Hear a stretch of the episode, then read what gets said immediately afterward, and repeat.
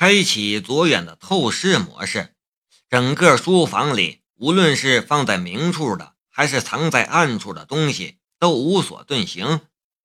很快，夏雷的视线停留在了一本考古发现上，引起他注意的却不是这本书，而是藏在书页之中的一张信笺纸。夏雷将考古发现从书架上抽了出来，然后。取出了那张折叠的很好的信笺纸，信笺纸上写着这样一段话：我看了那人拿来的地图，钥匙上的纹路果然是地图的一部分。结合两者，我推断沉船应该在东海九尾岛附近。他要与我合作，我拒绝了他。沉船上的文物都是国家的。任何人都不能据为己有。明天我就去文物局做报告，搜寻沉船的事应该快速启动起来。我想，如果一切顺利的话，这将又是一件震惊考古界的大事。九尾岛，夏雷心中一动。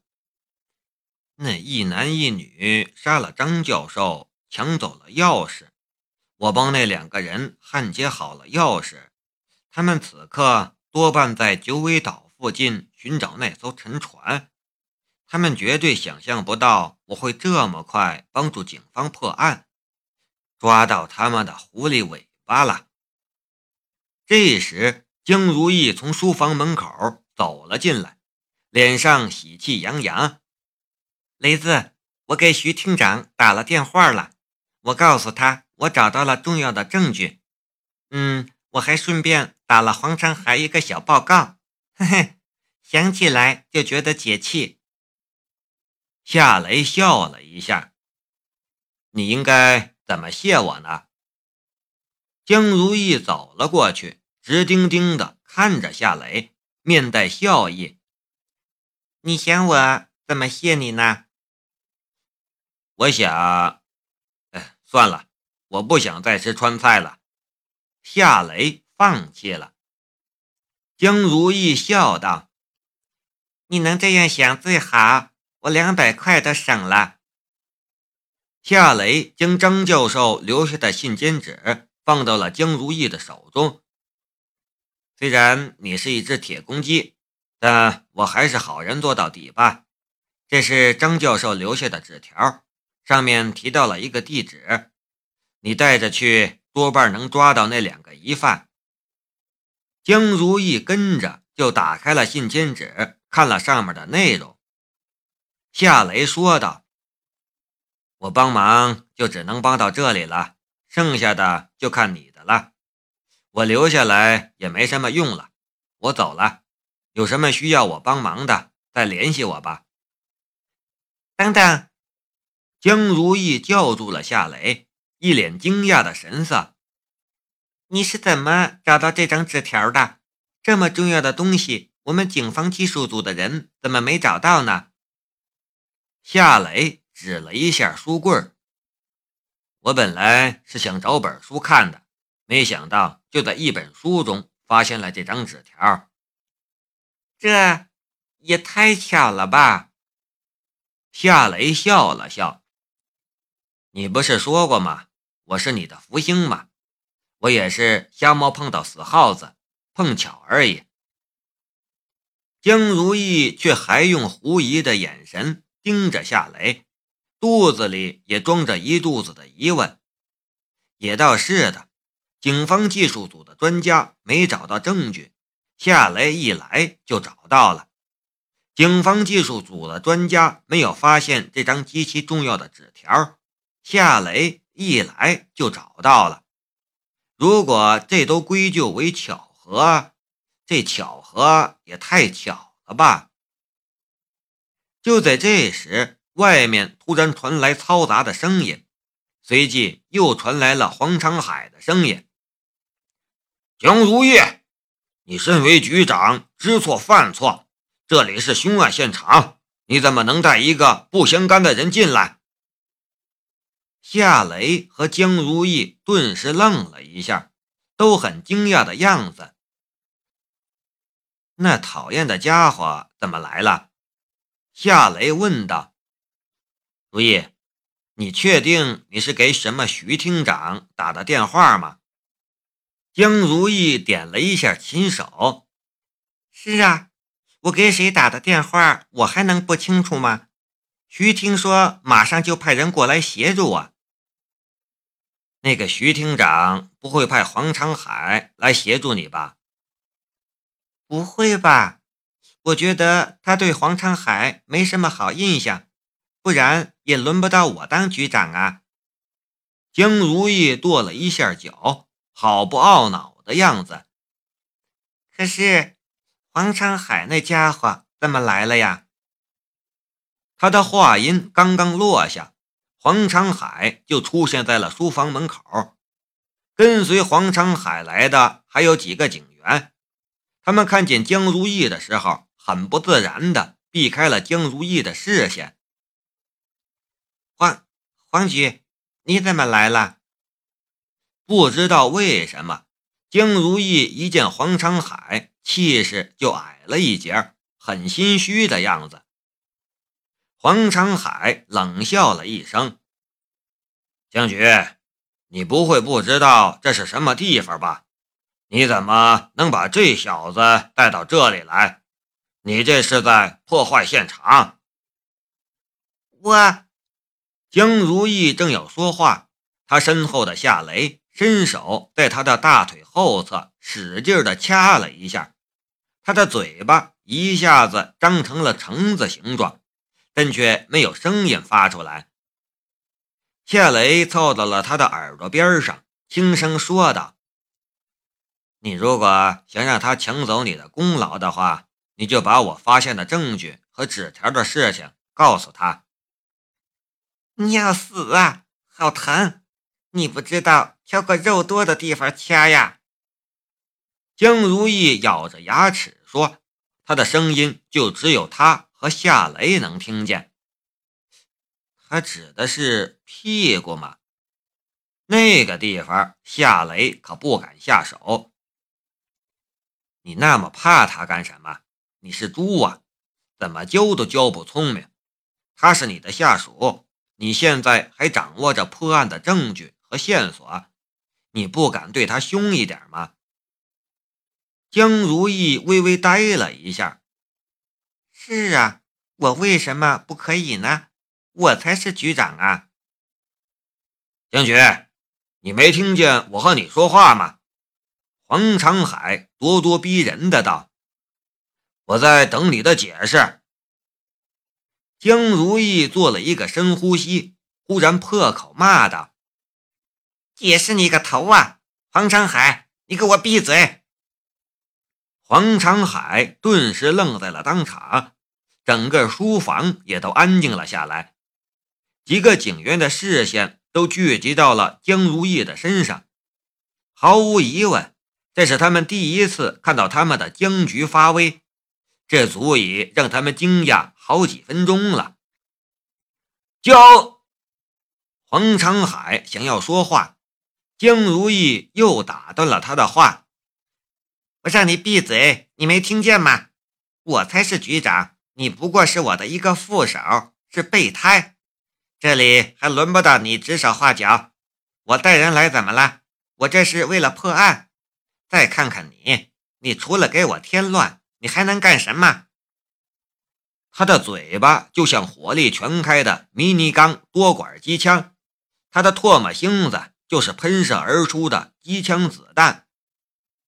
江如意又指着书房的门口，厉声说道：“王长海，你现在给我回局里待着，你们几个留下来办案。”几个警员一起看了一眼黄长海，似乎是在等他的指示，亦或者是在观察、审时度势，以便选好阵营。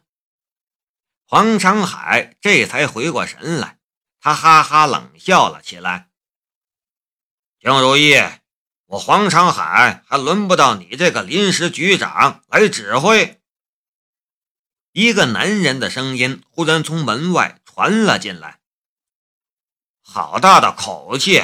他指挥不动你，我来指挥你怎么样？声音落下，一个身材高瘦的警官出现在了书房门口，他的肩上佩戴着缀钉着银色橄榄枝的二级警督衔他面色平静，但不怒自威。夏雷虽然从来没有见过这个人，但凭借他肩头上的警督警衔也猜到了他的身份。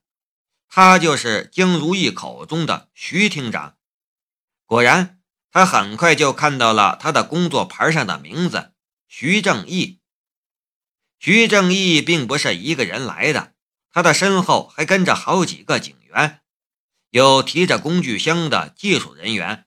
也有带着枪支的刑侦人员，他们一出现，站在书房门口的几个北拱区分局的警员立刻就让开了路，一个个站得远远的。看到徐正义，黄长海先是愣了一下，然后满脸堆笑的迎了上去。他伸出双手，谄媚的道：“哎，徐厅，你这是来指导工作的吧？”徐正义却直接从黄长海的身边走了过去，根本没与黄长海握手。黄长海的脸都涨红了，他尴尬的缩回了手去。徐厅，我刚刚才和江局讨论案情的进展，我已经掌握了重要的情报，掌握了疑犯的相貌特征。徐厅，你看，这是疑犯的素描画像。黄长海拿出的正是江如意画的两个疑犯的素描画像。江如意气道：“黄长海，你要点脸行不行？那是雷子口述，我亲自画的，什么时候成了你掌握的情报了？”黄长海厚颜无耻的道：“江局，我知道你立功心切，不过呢，有些事儿是急不来的。”你，江如意气结当场。夏雷说道：“王局，你说你掌握了重要的情报，那你一定知道这两个疑犯的真实身份了吧？也知道这两个疑犯现在藏在什么地方，准备干什么了吧？”我，黄长海也说不出话来了。徐正义的视线落在了夏雷的身上，很奇怪，他的目光里居然有点鼓励的意味。夏雷接着说道：“黄局，你的心思根本就不在破案上，而是在如何拖延僵局破案，以便让他下台之上吧？”你胡说八道！黄长海已经无法保持镇静了，夏雷的嘴角。浮出了一丝冷笑。你不知道的僵局都知道，事实上，僵局已经破了这个案子。哦，这是怎么回事？徐正义很惊讶的样子。江如意赶紧将夏雷发现的东西放在了书桌上，然后做了解释。徐天，这是疑犯留下的证据，这块指甲上有血迹。有发丝，我们可以根据 DNA 分析找出疑犯的真实身份。还有，这是张教授留下的纸条，他指出了疑犯有可能在的地方。事不宜迟，我觉得我们应该分头行动，一边分析和比对疑犯的真实身份，一边实施抓捕。徐正义看了看那块放在纸巾中的指甲，又看了看张教授留下的纸条。他的脸上顿时露出了欣喜的笑容。如意，干得不错啊！你怎么会想到再次来现场寻找证据的呢？江如意看了夏雷一眼，嘴角也忍不住浮出了一丝笑容。我觉得，无论哪个凶手做的多隐秘、多干净，这个现场肯定会留下一项与他有关的东西。上次没找到，那是我们不够细心。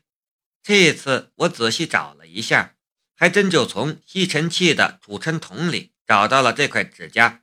然后我又从一本书里找到了张教授留下的纸条。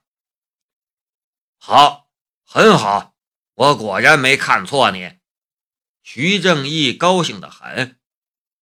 江如意又看了夏雷一眼，漂亮的眼眸中满是感激与喜悦的意味。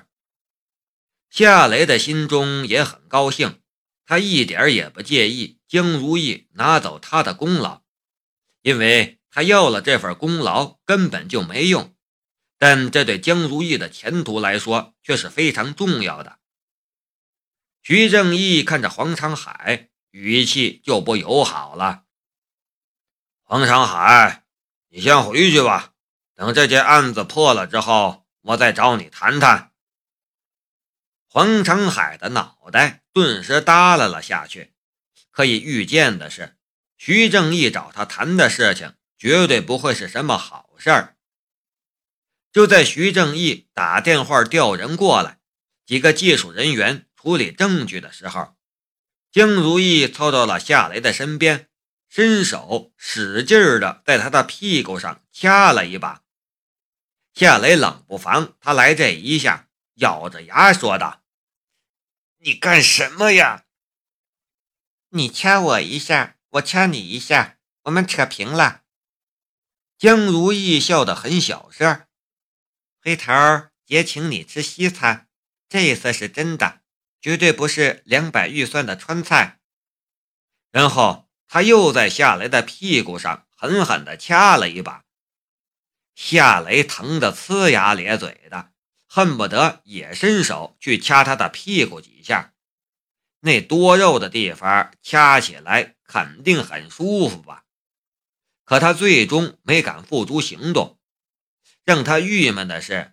他的那啥居然被江如意的这两下给唤醒了，布料也难以遮掩他的侵略性。